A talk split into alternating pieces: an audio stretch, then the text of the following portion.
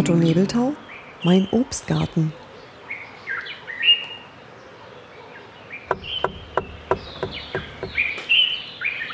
Der Apfelbaum.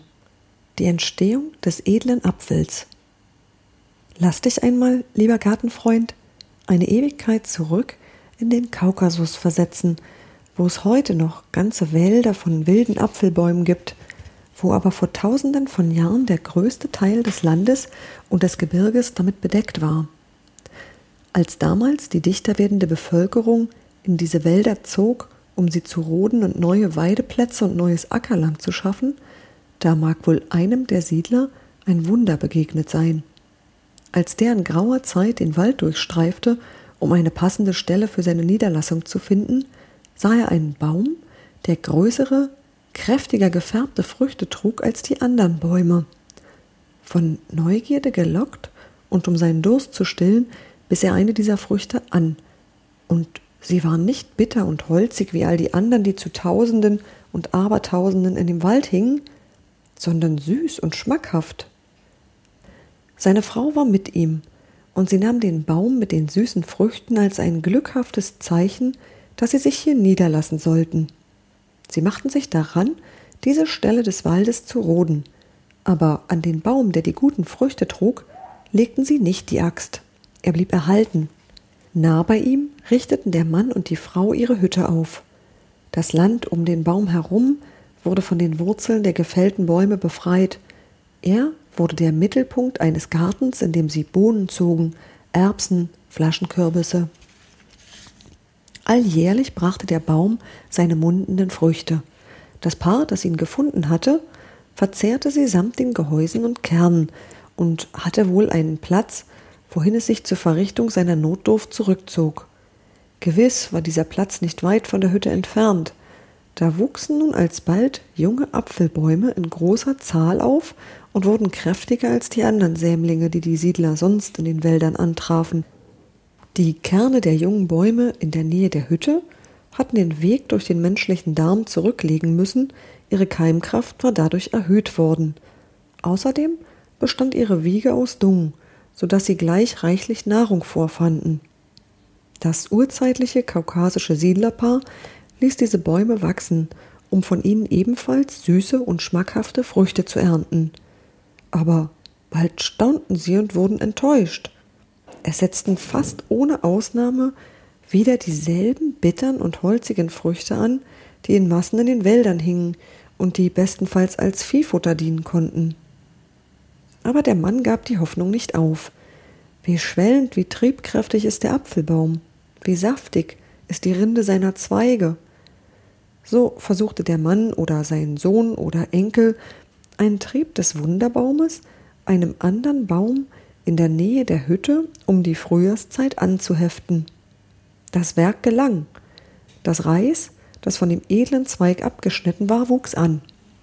Als der Siedler oder sein Abkömmling im zweiten Herbst die erste, noch einzige Frucht dieses Zweiges kostete, war sie ebenso süß und schmackhaft wie die, die in einem großen Glücksfall vor Jahren unter all den anderen bittern und holzigen gefunden wurde. Von da ab wissen wir nun, dass es kein Halten mehr für die Vermehrung der edlen Frucht und die durch Menschenhand bewerkstelligte Erschaffung zahlreicher Sorten gegeben hat. Es war nun nicht mehr einer, der den Apfel züchtete, sondern die ganze Bevölkerung, die in die Wälder zog, tat es. So entstand bald eine ausgedehnte Kultur, die vom Kaukasus aus, von Transkaukasien und Armenien ihren Siegeszug über die ganzen Mittelmeerländer antrat und auch über die Ostsee nach Skandinavien gelangte, denn viele Geschichten vom Apfel aus jenen Ländern und alten Zeiten sind uns überliefert. Die Alten haben es nicht beschrieben, vielleicht aber dennoch gewusst, dass nicht nur der Samen des Apfels den merkwürdigen Hang hat, immer wieder zum Wildling zu werden, also ganz untreu zu fallen, wie es in der heutigen Gärtnersprache heißt, sondern dass der Apfelbaum auch eine sehr seltsame Fruchtbildung besitzt. Das haben erst unsere genauen Großväter an Schriften niedergelegt.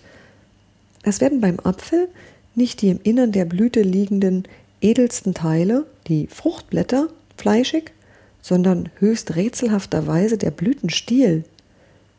Der Apfel gibt sich wahrhaftig Mühe, sich deutlich von den übrigen Pflanzen und Bäumen zu unterscheiden.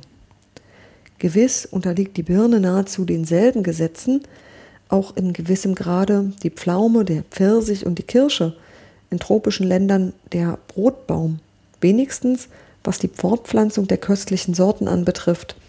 Doch nirgendwo sonst hat es dem Schöpfer gefallen, den Menschen und die edle Frucht so ausschließlich aufeinander anzuweisen wie beim Apfel.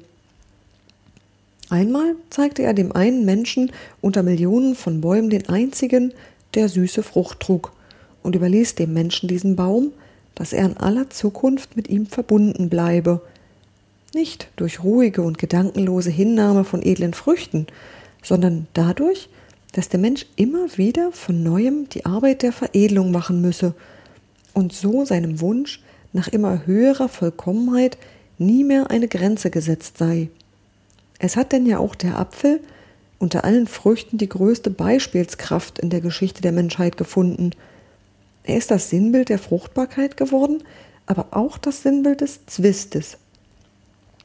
Der Apfel war's, der in der schönsten und einzigen welterfassenden Geschichte die Menschen sehend machte und sie die Sünde erkennen ließ, der ihnen alle Nöte und Laster dieser Welt auferlegte, aber auch die nie erlöschende Sehnsucht zu Gott heimzufinden.